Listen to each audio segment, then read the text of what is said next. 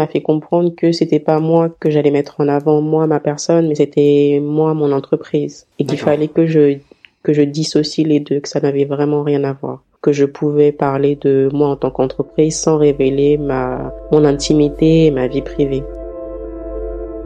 Bonjour à tous et bienvenue dans le podcast SOAN, le podcast pour les architectes et les amoureux de l'architecture. Je suis Martin Diric et aujourd'hui je suis rejoint par Annabelle Correa Moreno, plus connue sous le nom de Yankoso, la fondatrice de l'atelier Retour aux sources. Yankoso était déjà venue il y a quelques semaines enregistrer ce podcast, malheureusement un petit souci technique nous a obligé à le réenregistrer, donc on la remercie encore d'avoir bien voulu revenir nous parler. Dans cette version, on parle de beaucoup de choses et notamment de ses débuts, de ses techniques pour trouver des clients à cette période un peu compliquée, de son utilisation des réseaux sociaux en tant qu'architecte, mais aussi de la place du maître d'ouvrage dans l'élaboration du projet, ou encore le poids du mythe de l'architecte sur les récents diplômés et comment s'en affranchir. Bonne écoute. Bonjour Yankoso et merci de revenir alors dans le podcast Sohan. Désolé pour le petit euh, incident technique de la dernière fois. Non, c'est pas grave. Euh, donc, je vais te demander de te représenter s'il te plaît pour euh, pour l'audience qui n'a pas eu la chance comme moi d'écouter le premier épisode. D'accord. Alors, re-bonjour alors. euh, je m'appelle Yankoso et je suis architecte depuis cinq ans. Comme je le disais la dernière fois, je travaille principalement avec des particuliers pour des projets de réaménagement intérieur, euh, extension, réhabilitation. Euh, je suis tout de suite euh, rentrée dans le sur le terrain. J'ai tout de suite travaillé avec des particuliers. J'ai pas euh, travaillé euh, avec des agences hors les stages mhm. très longtemps. Donc je me suis mise rapidement en entrepreneur. D'accord. Et, et ça, à l'origine, c'était un choix de pas travailler avec des agences dès le début, de te lancer tout de suite euh, à ton compte? Non, c'était pas un choix. Au début, euh, ah, j'ai candidaté à pas mal d'agences, mais j'ai pas été retenue. Mhm. Et c'était dans la période aussi de la crise. Euh, il y avait pas beaucoup de, de travail euh, pour les architectes juniors. On les mhm. embauchait à moindre coût, donc c'était très difficile à ce moment-là. Et euh, bah, c'était là, il y avait pas beaucoup de place en fait. Et j'ai pas été mmh. retenue. Et puis euh, été prof aussi à, en art appliqué, justement parce que mmh. je trouvais pas de poste euh, en agence. Et puis à un moment donné, euh, j'en ai un peu, j'en ai eu marre de, de chercher et de pas avoir de, de réponse aussi, parce que je trouve que même une réponse négative, ça peut être bien. Et malheureusement, c'est pas le cas. Ouais, c'est malheureusement. oui, voilà. Et euh, je me suis dit bon bah, si c'est pour dépenser de l'énergie pour quelqu'un qui ne te répond pas, autant euh, trouver un, faire ton propre travail, faire ton propre job. C'est comme ça que j'ai débuté euh, dans un espace de coworking euh, au tout début. D'accord. J'ai commencé à faire un petit peu de com, le visuel, les cartes de visite, etc. Mm. Et puis un jour comme ça, je me suis assise et puis je me suis rendu compte ah mais en fait j'ai pas de clients parce que je faisais ça en parallèle de mon travail en, en tant qu'enseignante. Donc ça me posait pas de problème en soi parce que je voulais vraiment développer le côté communication, relation clientèle et autres. Mm-hmm. Mais à un moment donné, il fallait bien quand même que ça démarre et je me suis retrouvée euh, avec zéro client et à me demander comment faire pour avoir des clients justement. Et c'est là que euh, toute la démarche a commencé, de faire du networking, du réseautage, de parler de moi, de ce que je faisais. Euh, J'avais pas l'habitude de parler de ce que, de qui j'étais, euh, mhm. comment travailler. Oui, je suis architecte, mais quel type d'architecte Qu'est-ce que je veux faire? Et ça a été très difficile de de répondre à certaines questions, par exemple. Quand on me demandait euh, oui, tu fais quoi comme type d'architecture ou quel type d'architecte tu es, tu es spécialisé dans quel domaine? Mais c'est très difficile de répondre à cette question quand tu sors de l'école. Mhm. Et euh, j'ai mis du temps à pouvoir y répondre. D'accord. Et, d'ailleurs, les, étapes concrètes, toi qui donc tu sors de l'école, tu gères bien l'aspect communication, en tout cas l'aspect euh, carte de visite, etc. Mhm. Et, comment ça se passe? C'était quoi tes étapes, euh, tes premières étapes en quelque sorte? Pour commencer à te faire connaître. Tu as parlé de networking, mais alors c'est quoi ces networking euh, à des événements d'architectes euh, ou c'est des, des networking à ton espace de coworking? Quand tu communiques sur ce que tu fais, c'est par les réseaux sociaux, c'est à des conventions, comment ça se passe? Au tout début, quand j'ai commencé, euh, parler de moi, c'était au niveau du réseau familial. D'accord. Donc j'ai parlé de moi, de ce que je faisais à mes parents, à mes amis. Mhm. que ça engrange un peu le bouche à oreille. je me suis focalisée là-dessus. D'accord. Et euh, pour les réseaux avec les architectes, j'y suis pas allée au début. Bon, j'avais des amis architectes, mais je me suis dit que c'est pas là que j'allais trouver mes premiers clients. Mhm. Donc euh, j'ai fonctionné autrement. J'ai fait beaucoup de cours avec la mairie de Paris, justement, de comptabilité, d'écriture, de, prise de parole en public, un petit peu pour dédramatiser euh, tout, tout l'aspect euh, du métier d'architecte, parce que ça englobe beaucoup de choses et c'est très, c'est très lourd en fait. Ouais. Donc j'avais envie de changer d'air et c'est comme ça que que j'ai commencé à trouver de nouveaux clients. On a commencé à parler de moi. Mais les tout premiers, vraiment, c'était euh, des réseaux d'amis et de et famille. D'accord, donc tes, amis et famille ont été les premiers prescripteurs pour tes tout premiers clients. Oui, ça a été les premiers. Ensuite, le, je voulais pas être euh, sur les réseaux sociaux. D'accord. Parce que j'aimais pas spécialement, euh, j'aimais pas spécialement ça. Maintenant, j'ai j'ai discuté avec euh, justement une personne qui travaille dans la communication lors d'un lors d'un atelier de design thinking euh, avec la mairie de Paris mhm. et il m'a fait comprendre que c'était pas moi que j'allais mettre en avant moi ma personne mais c'était moi mon entreprise et qu'il fallait que je que je dissocie les deux que ça n'avait vraiment rien à voir que je pouvais parler de moi en tant qu'entreprise sans révéler ma mon intimité et ma vie privée donc c'est vrai que cette euh, cette conversation m'a amené à m'inscrire sur les réseaux sociaux et à commencer à communiquer euh, sur mon travail ce que je ne faisais pas. Mhm. Et euh, j'ai eu beaucoup de retours positifs, donc j'ai continué dans ce sens. Oui, parce que c'est vrai que maintenant, tu es très actif sur les réseaux sociaux, notamment Instagram. D'ailleurs, on pourra lier ton compte Instagram à la, fin de ce podcast. et donc ça, c'était un apprentissage progressif ou d'un coup, tu t'y es mis à fond? Comment ça s'est passé? Ça a été à fond mais c'était très dur au début quand même. Ouais, d'exister? Non, pas d'exister, c'était très dur de, de savoir manier euh, le mhm. réseau. Donc moi, je me souviens d'une amie euh, qui était euh, dessus depuis deux ans déjà et je lui demandais ah mais comment tu fais pour poster une photo? Qu'est-ce que c'est qu'un hashtag? Oh mais est-ce que c'est vraiment important Enfin des petites choses que je oui les petites techniques et je me pose plus du tout cette question enfin ce genre de questions maintenant. Mais c'est vrai qu'au tout début, c'est difficile. Comme moi aussi, j'avais une appréhension, je voulais pas tout dévoiler. Euh, j'ai mis un peu de temps, mais une fois que j'étais dessus, euh, c'était assez facile. Et maintenant, je dois dire que hum, par rapport à Facebook, je préfère Instagram. Je trouve que c'est plus intuitif et c'est plus, euh, c'est plus un peu plus cocooning si je devrais définir mhm. ça, ça comme ça pour Instagram. J'aime, j'aime bien ce réseau et j'aime bien communiquer dessus. D'accord. Et en termes de, de retour, on va dire, est-ce que tu le vois dans tes clients? Est-ce que ça marche encore beaucoup par le bouche à oreille? Est-ce que Instagram joue aussi le rôle de, de tunnel vers toi? Et que tu trouves des clients par Instagram? Comment ça se passe? Pour les clients, pour les clients en tant que projet d'architecture, pour l'instant, j'en ai pas trouvé. Euh, quoique, bon, s'il y en a pour parler, mais il y a rien signé, il n'y a pas de contrat pour l'instant. euh, pour l'instant, c'est plus une image que je développe pour que les gens se sentent euh, bien quand ils veulent me voir, quand euh, qu'ils comprennent aussi qui je suis, parce que mine de rien, je travaille avec des particuliers, je travaille pas avec une mairie, donc ils auront besoin de savoir à qui ils ont affaire. Mhm. Et quand ils font un chèque, euh, c'est quand même une grosse somme, que ce soit pour l'entreprise ou pour l'architecte, donc il y a un rapport de confiance. C'est ce que j'essaie de développer à travers les réseaux, à travers les réseaux sociaux. Et euh, je, bah, les Instagram et Facebook m'ont aidé dans le sens où, par rapport à mes projets de Source Events, donc on va en parler peut-être après, mais Source Events et Latte, j'ai rencontré euh, beaucoup de personnes qui sont venues à mes ateliers grâce au réseau.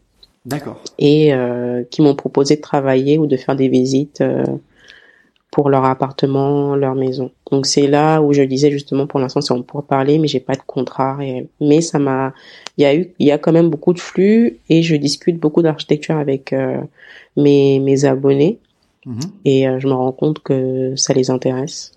Donc ça me fait plaisir aussi. Ça fait combien de temps que tu es sur le sur les réseaux sociaux comme ça en tant qu'architecte? Ça fait deux ans. Deux ans, mm. d'accord. Euh, ensuite, tu as anticipé ma prochaine question. Euh, concernant, je voulais effectivement revenir un petit peu sur Source Event et Latte, parce que c'est quelque chose d'assez original que toi tu organises. En plus de ta profession d'architecte classique, mhm. tu as développé des ateliers autour de l'architecture. Est-ce que tu peux nous en parler un petit peu? Oui, alors euh, Source Events, j'ai commencé à y réfléchir depuis 2017 parce que j'ai réalisé un chantier où les clients étaient très perturbateurs durant le chantier. Mhm et ils étaient aussi, euh, ils habitaient sur le chantier, donc c'était très difficile quand on a un chantier habité de, de discuter avec les clients. Et l'entreprise aussi euh, avait fauté par des retards et des absences. Donc c'était un chantier très conflictuel. Même si à la fin tout s'est bien passé, le chantier a été livré, heureusement, mais ça a été euh, difficile dans ce sens-là. Et à un moment donné, je me suis arrêtée, je me suis dit, est-ce que j'ai vraiment envie de faire le projet d'architecture comme euh, on nous dit de le faire, APS, APD, euh, esquisse, enfin les phases typiques que tout architecte doit faire. Et moi, j'avais pas envie de, de continuer comme ça, donc je me suis arrêtée pendant un, un petit moment, peut-être huit mois, je me suis arrêtée. J'ai continué à faire des expositions, à aller à des conférences, mais la pratique chantier et dossier, j'avais arrêté. Et je me suis dit, mais comment est-ce que moi, je veux faire euh, mes projets? Et je me suis rendu compte que j'avais besoin de temps, peut-être plus de temps qu'un autre architecte. Mais j'avais envie de parler, j'avais besoin de parler des projets, qu'est-ce qui animait le client, mhm. euh, quel était son cahier des charges? Et je me suis rendu compte qu'il savait pas forcément ce que ça englobait. Le cahier des charges, il mandate un architecte et ça va être lui qui va qui va définir le cahier des charges pour la plupart, en tout cas pour euh, les clients que j'ai eus et les personnes que j'ai que j'ai rencontrées. Et je me suis dit que non, moi j'ai pas envie de travailler comme ça. Donc j'ai commencé à développer un système de. Au début c'était pas du tout les ateliers, au début c'était des petites rencontres, on devait discuter. Donc le tout premier j'ai commencé en juin 2018. Et puis au fur et à mesure ça a été des ateliers, des présentations de moi et Yankoso en tant qu'architecte, qu'est-ce que je veux promouvoir, quel type d'architecture je veux faire, comment le faire? Et j'avais envie aussi d'avoir leur retour, comment ils percevaient le métier d'architecte, comment ils percevaient l'architecte. Et je me suis rendu compte qu'ils euh, étaient perdus malgré euh, mhm. le foisonnement d'informations sur Internet. La plupart me disaient oui, il y a beaucoup d'informations, mais on est quand même perdu et c'est bien d'avoir un, un, atelier, un groupe où on puisse discuter et avoir des échanges, non pas juste avec l'architecte, mhm. mais avoir des échanges aussi avec les participants du groupe. D'accord, les autres particuliers donc. Oui, tout à fait, oui, c'est ça. Pour échanger, je suppose, sur leurs problématiques à eux, la manière dont ils ressentent leur chantier, etc. Bah, par exemple, pour euh, un atelier que j'ai que j'ai effectué sur l'extension, mhm. j'ai euh, j'ai demandé à chaque participant de m'envoyer leur projet en amont. Mhm. une semaine avant et la plupart ils avaient déjà dessiné leur projet où ils avaient des j'ai trouvé ça euh... Enfin, j'ai des surprises déjà qui dessinent leur propre projet donc je leur ai demandé de présenter, de prendre cinq minutes de présenter. Avant, j'avais fait une présentation sur euh, qu'est-ce qu'une extension, qu'est-ce que le PLU, comment mhm. voir euh, les différents interlocuteurs. Et ils se sont rendus compte qu'ils avaient, euh, ils n'étaient pas partis du bon pied. Parce qu'ils avaient déjà le projet tout défini, mais ils n'avaient pas, ils s'étaient pas questionnés forcément sur pourquoi est-ce qu'ils veulent faire ce projet-là et est-ce que le PLU le permet? Mhm. Est-ce que les règles d'urbanisme le permettent? Et en échangeant euh, entre eux, ils se sont rendus compte que c'était pas forcément la, la bonne méthode. Et c'était bien aussi que ce ne soit pas moi qui vienne en tant qu'archi et qui dise euh, non mais c'est pas bien ce que vous faites euh, et que je je brandisse un peu mon, mon titre d'architecte mais c'était c'était une belle discussion. J'ai bien aimé cet atelier. D'accord et cette approche comme ça, cette, euh, cette euh, insertion, cette inclusion du particulier dans le processus, c'est quelque chose du coup que tu répercutes aussi dans ton travail maintenant? Oui, maintenant je le fais, euh, je le fais souvent. Donc c'est des des rendez-vous un peu plus longs, on va dire de deux heures, où j'essaye justement de mêler le design thinking avec mmh. des jeux de couleurs, de post-it, d'écriture, et d'avoir un retour vraiment en direct sur ce que le, le, particulier pense et ne pas attendre forcément euh, une semaine après, mais d'être euh, présente lors de la prise de décision. C'est ce que j'ai envie. Comme ça, on peut démarrer, on peut aller beaucoup plus vite. Peut-être que le laps de temps de réflexion prend plus de temps, Mhm. Mais au final, quand on va arriver sur la phase de DCE, consultation des entreprises, ou qu'on va arriver au chantier, l'exécution va être beaucoup plus rapide parce que les différents corps de métier seront mis d'accord et le particulier, le maître d'ouvrage, il va pas se poser dix mille questions. Il saura qu'est-ce qu'on a fait, pourquoi et quelle est la finalité. Il sera, comme tu dis, il sera inclus dès le début du processus. Mhm et il va pas attendre forcément que l'architecte lui dit, euh, comme j'ai eu le cas justement dans mon chantier de 2017, même si j'avais euh, déroulé un PDF avec les différentes étapes, il n'allait pas forcément se retourner vers ce document pour savoir quelle était l'étape suivante. Donc à chaque fois, je devais dire au client, oui, mais maintenant on a fait la phase APS, maintenant c'est la PD, on va attendre le dossier, il y a un temps mhm. d'attente, etc. Donc euh, c'est démarrer euh, dès le début avec les différentes propositions et savoir où aller. D'accord. Et tu arrives à, montrer au client, à montrer au maître d'ouvrage la, complexité de ton métier, les, les, délais, les durées, etc., sans qu'il soit trop surpris ou qu'il tombe pas de haut? En général, il est surpris et il tombe de haut. Parce que il se dit que c'est facile. On fait un petit dessin, on le dépose à la mairie, c'est rapide, c'est vite fait. Mais mhm. non, en fin de compte, c'est pas rapide et c'est ni vite fait. On fait quand même des années d'études pour euh, comprendre la conception. Moi, justement, quand je suis sortie de l'école d'architecture, il y avait un gouffre entre les deux. Donc c'est mhm. déjà difficile pour nous de s'adapter au monde du travail et du chantier, du terrain. Donc pour quelqu'un qui s'y connaît pas, euh, oui, il se rend compte que c'est que c'est très très difficile. D'accord. Donc oui, ça c'est la surprise. Et tout, à l'heure, tu disais que tu en avais eu un peu marre, notamment en 2017, de faire APS, APD comme on, on enseigne à l'école en gros. Est-ce que du coup ça a changé ta manière ou est-ce qu'il y a des choses que tu as dû de faire pardon ou est-ce qu'il y a des choses que tu as dû euh, garder et, recommencer à faire? Mais les phases euh, en tant que telles, je les ai gardées. Ce que j'ai, j'ai juste rajouté un temps plus long de, de programmation où je discute avec le client, où je fais des ateliers avant le projet. Et durant les phases, euh, je, j'inclus des rendez-vous, des séances un peu plus longues. Bon, c'est, c'est ce que j'ai rajouté pour justement raccourcir après les phases d'exécution, pour que ce soit beaucoup plus rapide euh, lors de la réalisation de chantier. Parce que quand on passe de la conception à la, à la réalisation, parfois on est dérouté, on se dit mais est-ce que c'est faisable, est-ce que c'est possible? Alors que si on inclut peut-être le géomètre dès le départ, l'entreprise dès le départ, et les, vraiment le maître d'ouvrage qui sache pourquoi est-ce que ça prend plus de temps. Parce qu'en général, il veut aller trop vite. J'ai une personne qui voulait euh, déposer un dossier de permis de construire, faire les travaux en un mois. En un mois? Oui. Ah et en un mois, mais il savait pas du tout, il connaissait pas du tout les délais. Pourtant, il travaillait dans le monde du bâtiment, mhm. mais en tant que exécutant, pas euh, en tant que maître d'ouvrage. Et quand il s'est rendu compte que euh, il fallait le temps de conception, le dépôt à la mairie, voir les entreprises, même s'il s'y connaît, euh, même s'il peut faire sa maison tout seul, mais c'est pas possible un mois. Et je, c'est trop court. Et puis on est aussi dans un système où on veut aller trop vite. Tout dépend de ça. Donc moi j'ai envie de, de ralentir. Moi, je suis, je dis, je revendique, je suis lente, c'est pas grave. Mais au moins, ils savent pourquoi je suis lente.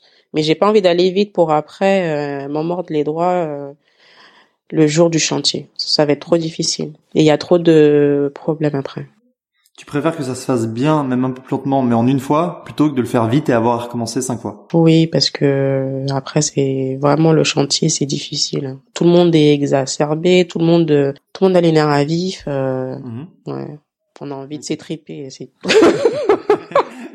non, mais arriver sur un sur un chantier et puis faire une réunion et que tout le monde se regarde euh, mal, enfin c'est pas très agréable, je pense, pour personne. je doute que c'est stressant pour tout le monde. Mm. Mais il, va y avoir des problèmes, ça c'est sûr. Mais si on peut anticiper sur certaines choses et justement dire aux clients que oui, il y aura des problèmes. Il va y avoir des problèmes, surtout si vous faites de la rénovation, on ne sait pas sur quoi mm. on va tomber. Mais euh, c'est pas parce qu'il y a une étape qui n'est pas faite que le chantier ne va pas euh, se terminer.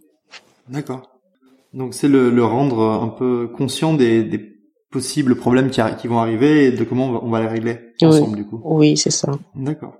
Là, tu as parlé tout à l'heure du gouffre qu'il y avait entre la, la, la théorie apprise à l'école et la pratique, et ça a dû être particulièrement marquant pour toi puisque tu es passé directement dans le monde de, de, de l'entrepreneuriat en quelque sorte, tu as monté tout de suite ta structure. Comment tu les as surmontés ces gouffres? Je suis passée de de l'étudiante à l'entrepreneuriat parce que j'avais pas le choix. Hein. Ouais, mais du coup, les disparités entre ce que tu as appris à l'école et ce que tu as vu dans ta pratique, puisque t'es pas passé par une pas assez longtemps par une agence, à part en stage, ce que tu disais, ça a dû être particulièrement marquant ces, ces disparités-là.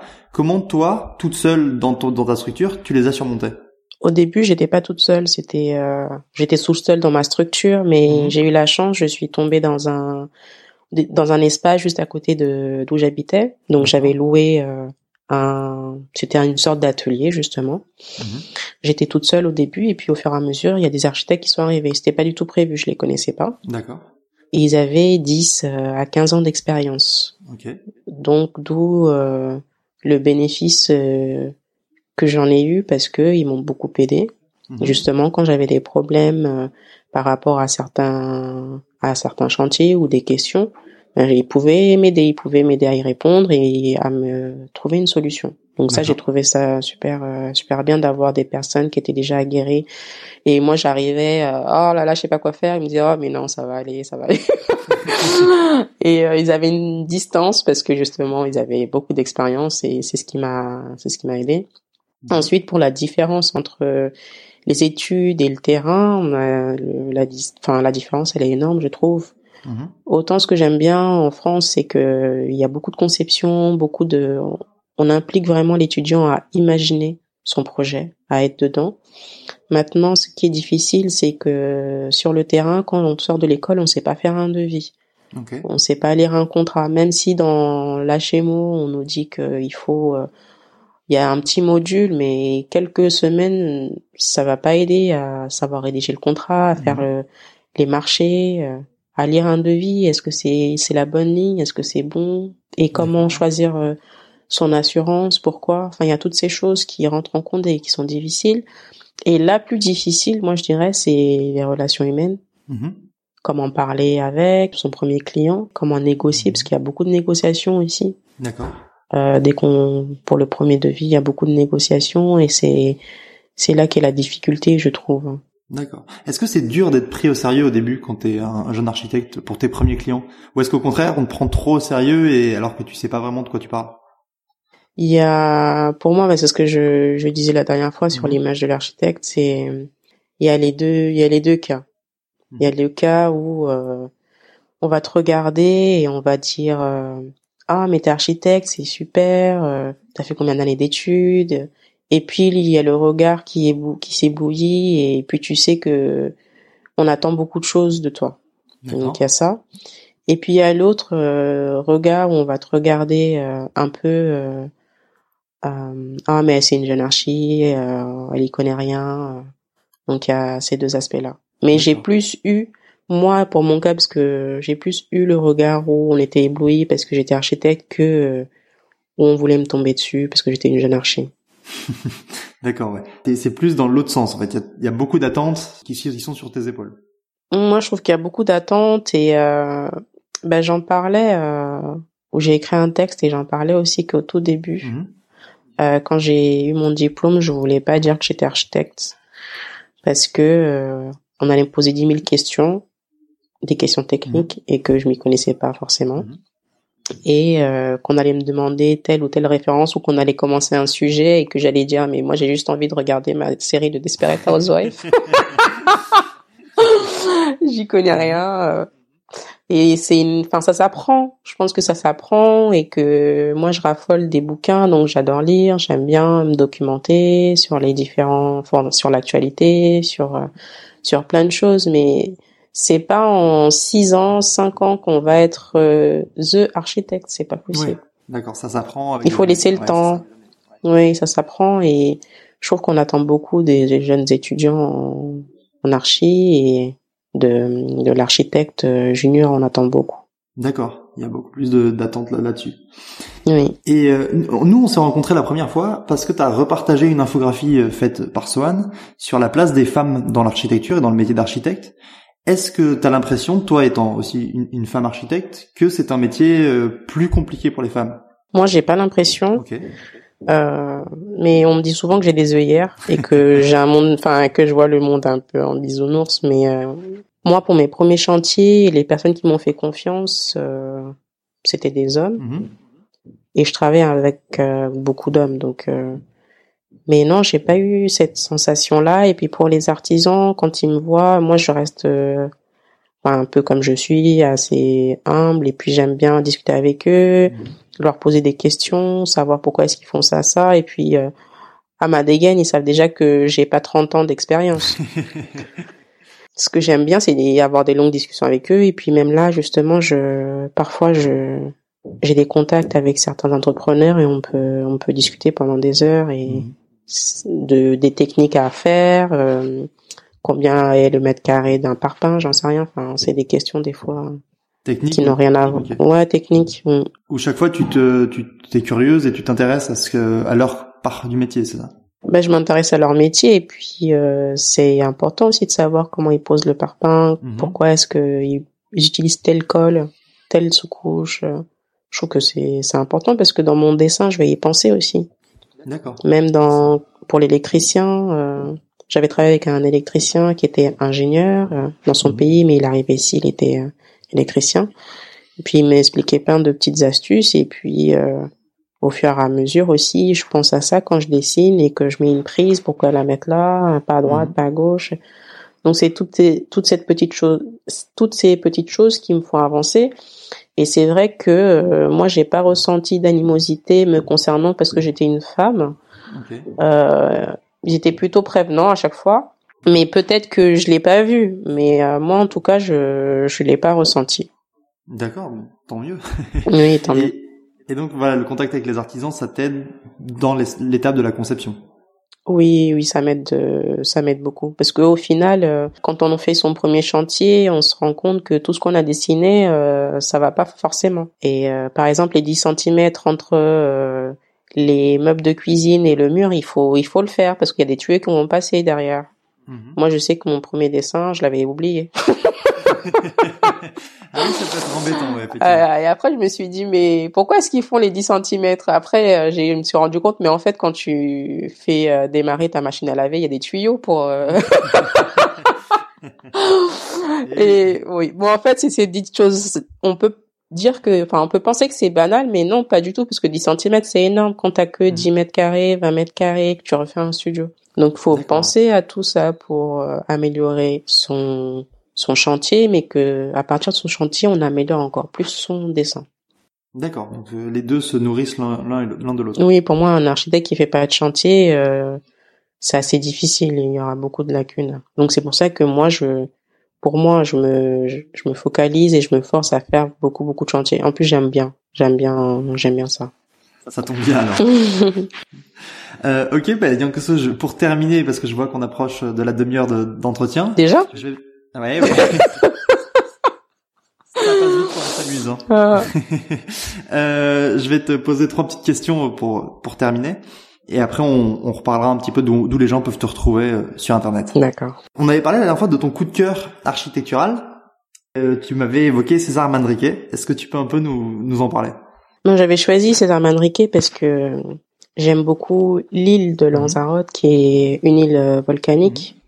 J'aime beaucoup tout ce qui est aride, tout ce qui est euh, sec en fait, j'aime beaucoup. Et ce que j'avais apprécié aussi chez euh, César Manrique, c'est sa volonté d'apporter une une image différente de son île. Et il a impliqué tous les différents acteurs justement euh, de son île politique, les habitants, il est parti, il a fait du porte-à-porte et il a parlé avec eux pour transformer l'image de son île. Et aujourd'hui il a magnifié en fait il l'a magnifié. Je trouve ça, je trouve ça magnifique. Et le projet aussi qu'il a fait autour, euh, je trouve qu'il est beau. D'accord. Il a dépassé un peu le, le, carcan juste de l'architecture et il s'en est servi pour magnifier toute son île? Oui, moi je trouve. Et puis euh, l'autre aspect aussi, c'est qu'il est sculpteur. Donc euh, vraiment, mhm. c'est un artiste. Il a sculpté son île à, à, son image. Il a gardé aussi les aspérités, ce qui existait déjà pour les transformer et pas pour les éradiquer. Et c'est ce qui mhm. rend euh,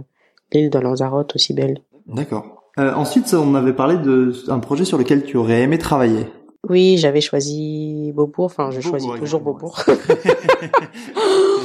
Pourquoi? Non, pas changement. Pourquoi ce choix? Parce que j'y, enfin, j'habite juste à côté. J'y passe souvent. J'aime beaucoup l'esplanade. On peut, on peut déambuler, mais aussi on peut s'asseoir, on peut discuter.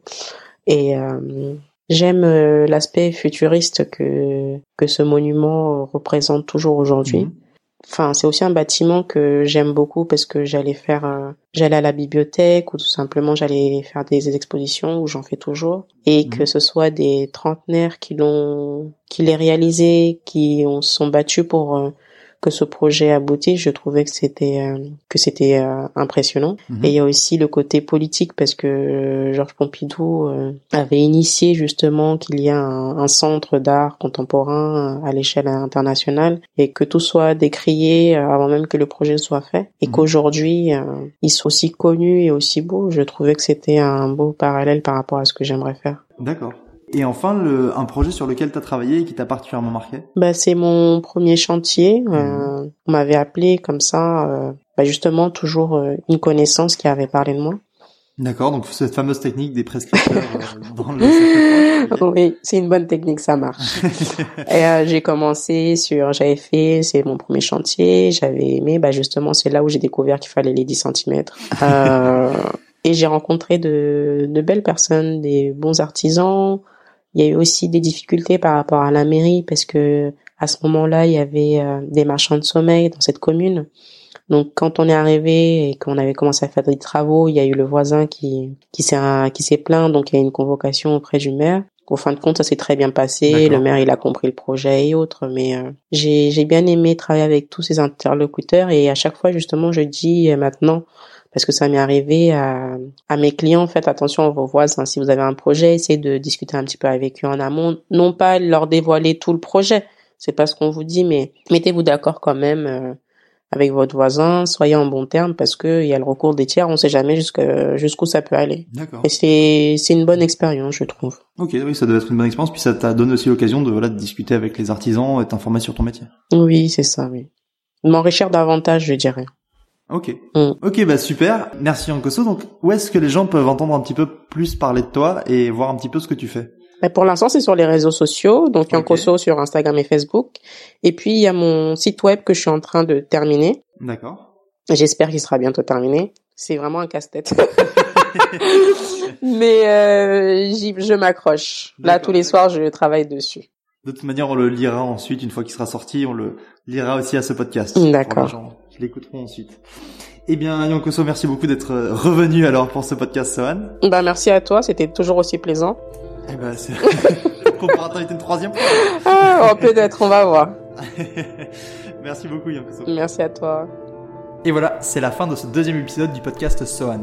S'il vous a plu, n'hésitez pas à le partager avec votre entourage et aussi à vous abonner aussi bien sur iTunes, SoundCloud que Stitcher. Vous retrouverez toutes les ressources mentionnées par Yankoso durant cet épisode dans l'article de blog publié en même temps que ce podcast à l'adresse blog.soan-solution au pluriel. Quant à moi, je vous dis à très bientôt pour un nouveau podcast. Merci pour votre écoute et bonne journée.